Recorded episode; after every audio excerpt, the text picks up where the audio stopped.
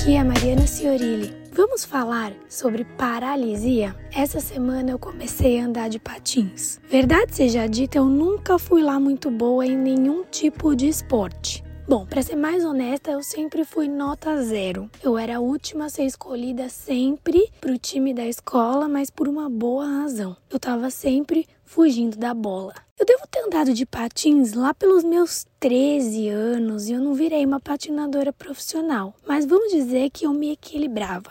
Dava para brincar assim e acompanhar as amiguinhas bem de longe. Agora, chegando a época do meu aniversário, eu decidi que eu precisava fazer alguma coisa mais jovem, descolada do que a minha corridinha matinal. E por que não patins? Seria uma aventura perfeita e de quebra eu ainda podia ficar com a perna e o bumbum durinho, visto que, né?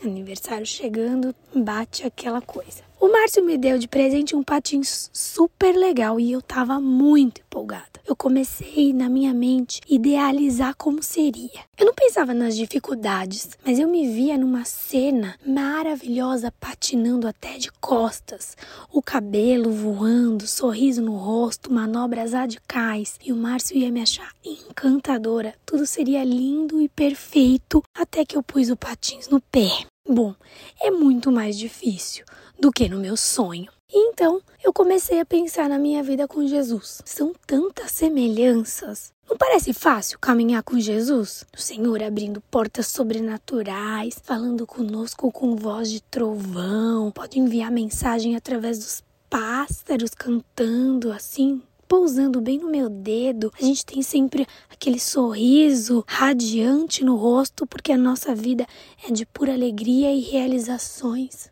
certo?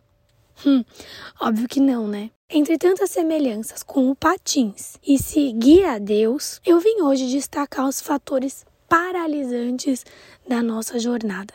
Paralisia número um da vida é o medo. E eu fiz um podcast só para ele. Mas para resumir, o medo tem um poder paralisante fora do comum e impede a gente de avançar. Medo, por exemplo, de coisas que nem existem e que poderão nem acontecer no futuro. Assim que eu terminei de ajustar o patins no meu pé, eu já me imaginava banguela, sem um ou dois dentes da frente, de tanto medo de cair que eu fiquei. O medo muitas vezes nos impede de alcançar níveis mais altos. O medo nos impede de alcançar aquilo que Deus tem proposto para nós. Já notou quantas vezes na Bíblia Deus diz: seja forte corajosa, não tema? Hum, são 366 vezes. Pois é, ter medo é comum desde sempre. Hum, recentemente eu vi na internet um meme muito útil. Tá com medo? Vai com medo mesmo. Resumidamente é assim. Outra coisa que paralisa demais são os julgamentos. O que os outros vão pensar de mim? Na rua, patinando, eu me joguei umas quatro vezes na guia, com a infeliz coincidência de que bem quando eu me jogava sempre estava passando alguém. Me olhavam assim esquisito, não me ofereciam ajuda não. Mas deve ser porque eu fingia que estava colhendo flores, arrancando praga da grama do vizinho, fazendo uma limpeza, sei lá. Muitas pessoas são impedidas de alcançar novidades espirituais por medo do que vão dizer. Que sou religiosa demais, vão dizer que minha vida não condiz com o que eu falo, vão dizer que eu não mereço ou que eu sou prepotente. Olha, vão dizer coisas sempre. Principalmente pessoas para dizer coisas ruins e críticas. Ai, como tem aos montes por aí. Se você obedecer a Deus ou não, isso é um problema exclusivamente entre você e Deus. Agora, como as pessoas vão reagir com a sua obediência a Deus já não é mais um problema seu. A sua parte é só obedecer. Se vão te ouvir, se vão te criticar, isso não importa. Nós estamos no mundo para agradar só a Deus e mais ninguém. E quer saber de mais uma coisa que vai te convencer? Se você fizer ou não fizer o que Deus manda, as pessoas criticam do mesmo jeito. Ninguém consegue agradar todo mundo. Então se livre dessa cadeia de precisar ser aceita pelas pessoas. Outra coisa que nos paralisa é pensar que nós não merecemos ou que somos incapazes. Que aquilo não foi feito para nós. Patins é coisa de jovem, não é para mim. Eu não tenho coordenação. Falar de Deus como se Eu nem estudei teologia. Quem sou eu para falar do amor de Deus? Eu nem falar direito consigo, nem tenho boa dicção, não sou convincente. Eu acho que ninguém vai querer me ouvir. Eu não vou fazer nada disso porque não faz sentido para os meus olhos. Tá claro que isso não é para mim. Esse caso é muito engraçado, porque nós vemos muitos casos assim na Bíblia, de homens e mulheres que falaram dessa forma e foram usadas grandemente por Deus. O exemplo que eu mais adoro é o de Moisés. Ele está escrito em Êxodo, no capítulo 3, e é quando Moisés viu um arbusto em chamas que não se consumia. Eu vou ler algumas partes que eu grifei, só para caso você não tenha lido, ficar com vontade de ler, porque vale super a pena. Primeiro, Deus estava falando para Moisés que queria libertar o povo dele do Egito, da escravidão. Então, depois de explicar tudo, ele disse: Agora vá, pois eu envio ao Faraó. Você deve tirar meu povo Israel do Egito. Mas o Moisés respondeu: Quem sou eu para me apresentar ao Faraó? Quem sou eu para tirar o povo do Egito? Quem sou eu? Pois é. Então Deus respondeu: Eu estarei com você. Mas Moisés não estava feliz. E o que eu vou dizer? Então Deus disse: Diga que eu sou o que sou. Diga ao povo de Israel: O eu sou me enviou a vocês. Agora vá. Reúna os líderes de Israel. Os líderes de Israel aceitarão a sua mensagem. Eu sei que o rei do Egito não os deixará ir, a não ser que uma mão forte o force.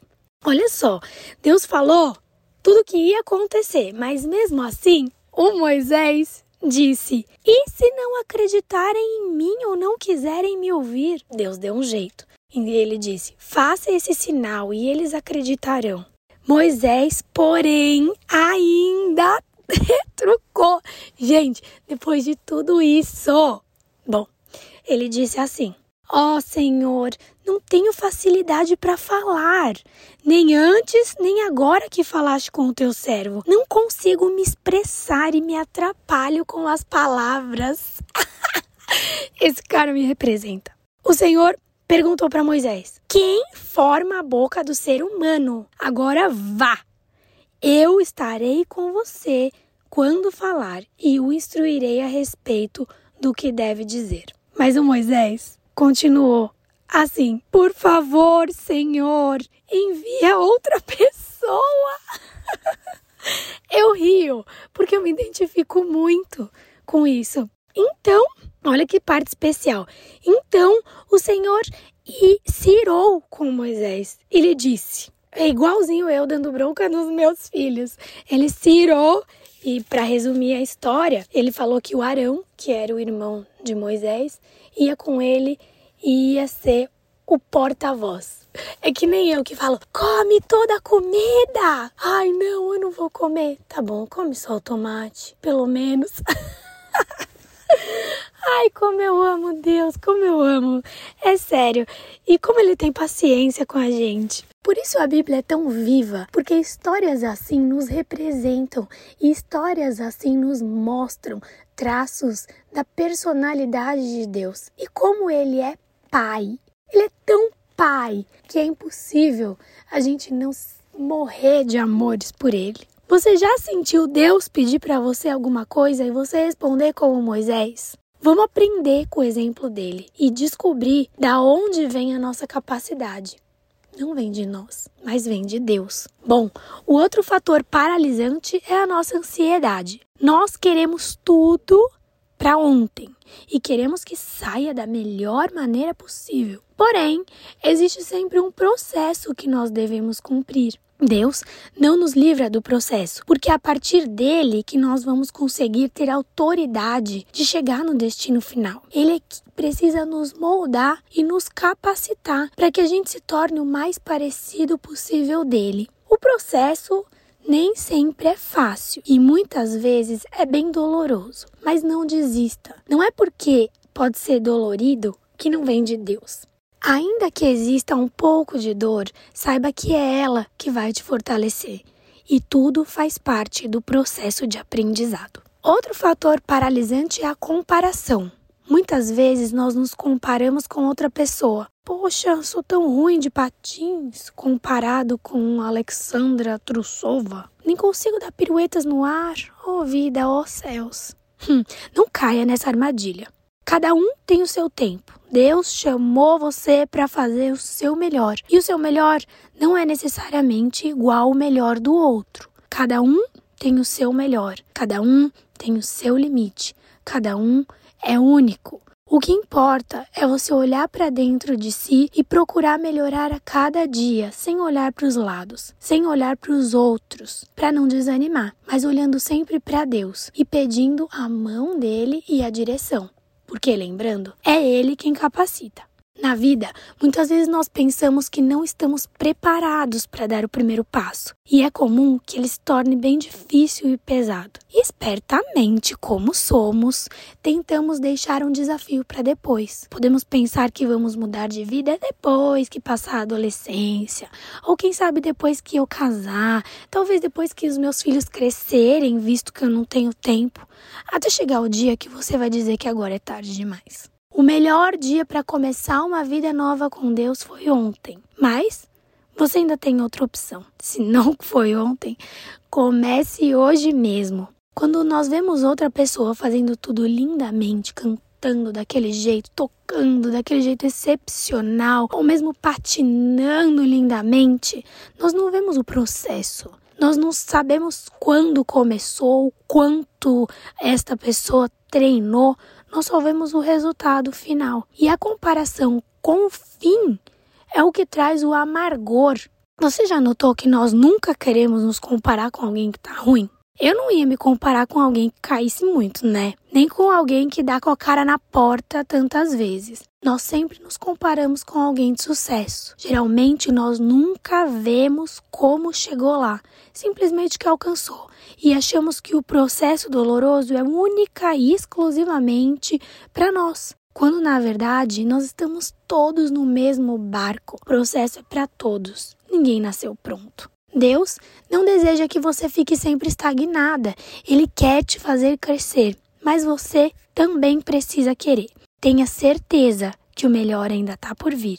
Deus tem presentes sob medidas para a sua vida e o processo faz parte da sua vitória. Repita todos os dias quando acordar: Senhor, eis-me aqui para uma nova aventura. Eu não vou desistir.